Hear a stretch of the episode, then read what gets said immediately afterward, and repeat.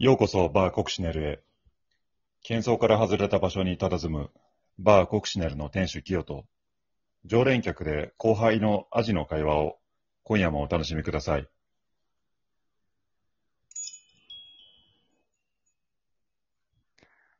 こんばんは。あーこんばんは、いらっしゃい。今日も来ました。今日も来てくれてありがとう。はい。いつものお願いします。ものビールはい、ビールで。今日はビールでいいのは焼い酎じゃなくて今日はビールでいいです。はい。はい、ビールです。はい、ありがとうございす。ます。じゃあ、きよさんも、ぜひ。ありがとうございます。ウイスキーをいただきます。はい。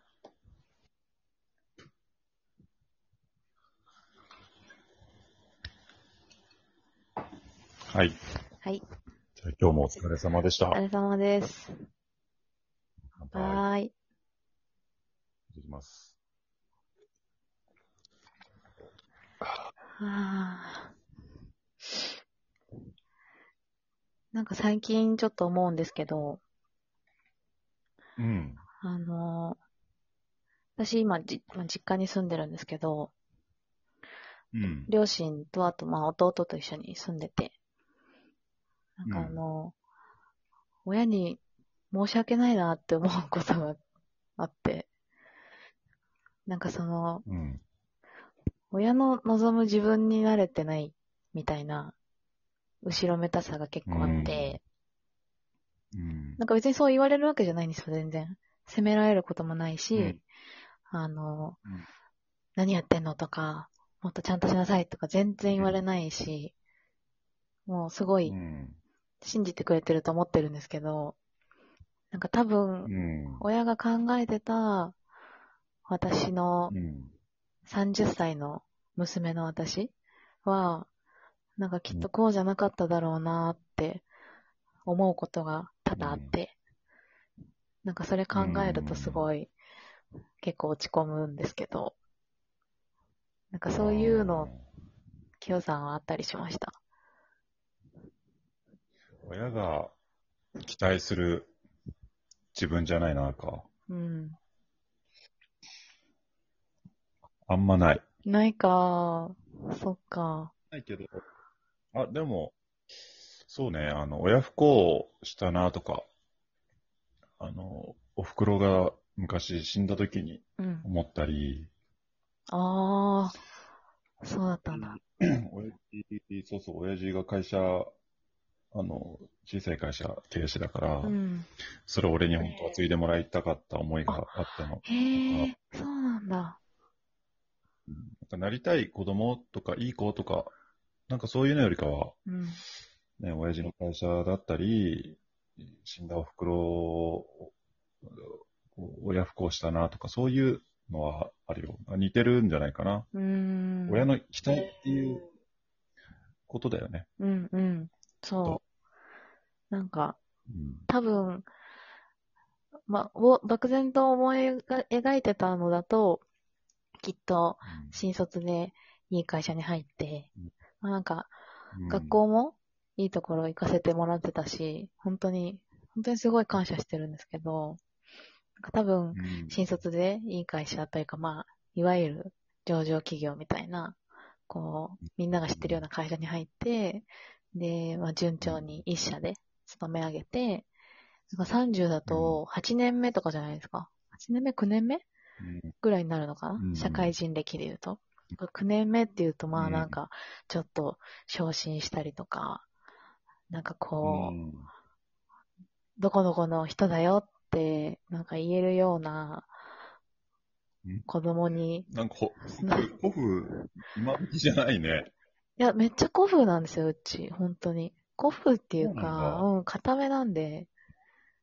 ああ、そうなんだ。本当、私なんかもう、どう、どうしちゃったのぐらいの 感じですよ。私なんかえで。ー、どうなんだ。うん。えー、金髪とかしちゃったらやばいね。え、大変だ何ね。何ですか金髪に、もししちゃったら大変だ ね。あるまあ日、そうでいきすなねり会社辞めて、金髪にしてきたみたいな。うん。ちょっとしばらくは、だいぶ、距離置かれるかもしれないですね。 うちの親父は、俺が金髪にしたのに、あの、一緒に暮らしてたのに最初気づかなかったから。嘘でしょ。 本当本当だよ。俺もびっくりした。いそのタイミングで気づくんですか、逆に。や、なんかどうって聞いたら、たまたま本棚、本棚にいたのね。うんうん。本棚にいて、正直親父が来たから、うん、あの、初めて、その金髪にしてから、目合わせ、顔合わせた時へで、ええーどうどうって聞いたら、うん。おって顔したのうね。んうん。だから、なんだっつって、あの、掃除したの か言ったの。本棚、片付けたの。じゃねえわ。斜め上すぎる。そう、そういう親父なんだよね。そうなあんの、だう。ちの親父ちょっと変わってるっていううーん。 金髪は、なかなかだいぶ気づきますよね。そう気づくじゃん、真っ黒だったのに、うん今まで。さあ、こう、すごいみんなリアクションするの、うわーってびっくりするのね、うんみんな。うんえうー、どんう。したのとか、すごいとかの、うん。いうリアクションが、スポンスがもう普通だったうのに、ん。父親が気づかないだから、強敵が近くにいましたね。うん。髪切って気づかないとかさ、うん。そういうレベルじゃないもんね。確かに。一応。うちの親って、ぶっ飛ばしてしまったけど。ああ、でもなんかこう、人のね、期待に答えられてないんじゃないかみたいなのって、なんかこう、答え合わせしにくいじゃないですか。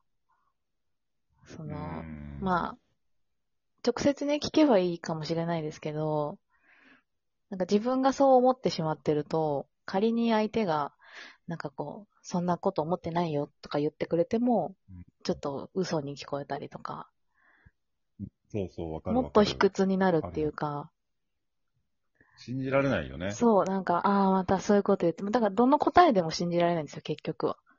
何言われても。でもそれって、あの、すごく端的に言ってしまうと不幸な生き方だよね。うん、そう、そうだと自分思をいま出せす。ないんだ。うん、自分をだ、それの前提には、自分を出してしまったら、自分のやりたいようにやってしまったら、嫌われるって、うん、嫌われるかもししれないっていう前提が隠れてる。れない。うん、うん、うわん。けなそのうでですね。嫌われるはずだってい信じられう。ない。そう。人を信じられないし、あれままの自分を出せないってことは自分のことも好きじゃないかうら、ん、それは不幸なんだよね。あるわ。で、いそれの最たる対象がやっぱり親で、うん。子供の頃、子供って生きる力を持ってないから、じ自分で生きる力を持ててないからね、親からその愛されないっていうことはもうイコール死なんで認識するの。のね。だから親に合わせるの。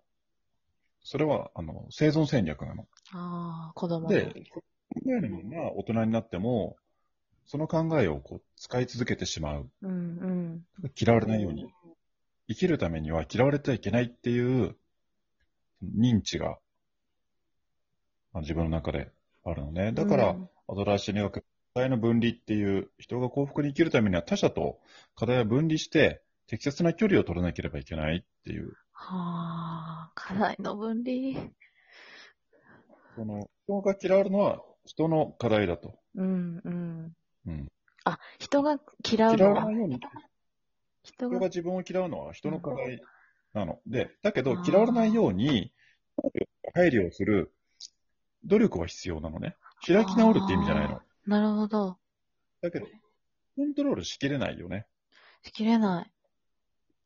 そう。だからそこはもう相手の課題なんだよね、最後は。うん、努力はするの。分分かってもらうっていう。理解し合う。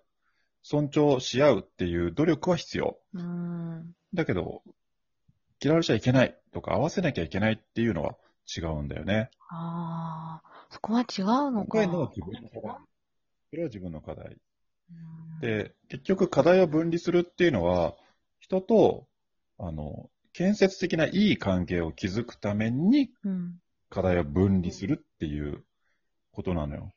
いい関係を築く築くためには適切な距離が作る必要がある。うんあなたはこうしなきゃいけない。ここが正しい。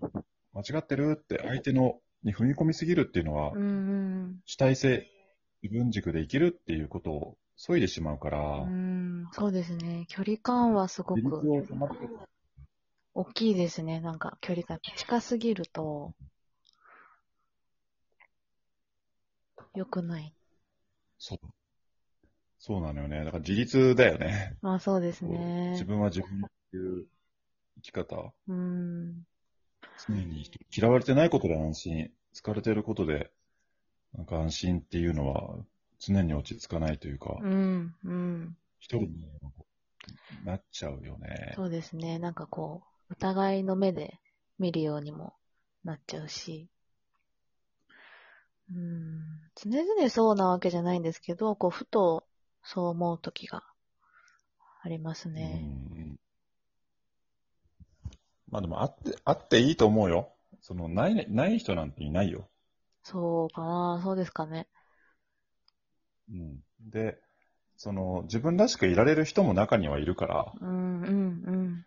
そうです意ね。味を向けるっていうことが大事なんじゃないかな。できてないことを直そうとするよ。ああ、なるほど。うんそっか。うん。こんなこんなでもう閉店のお時間。はい。おちょっと喋ったら気が楽になりました。はい。またねちゃんに来て。はい。はい。じゃあ今日も。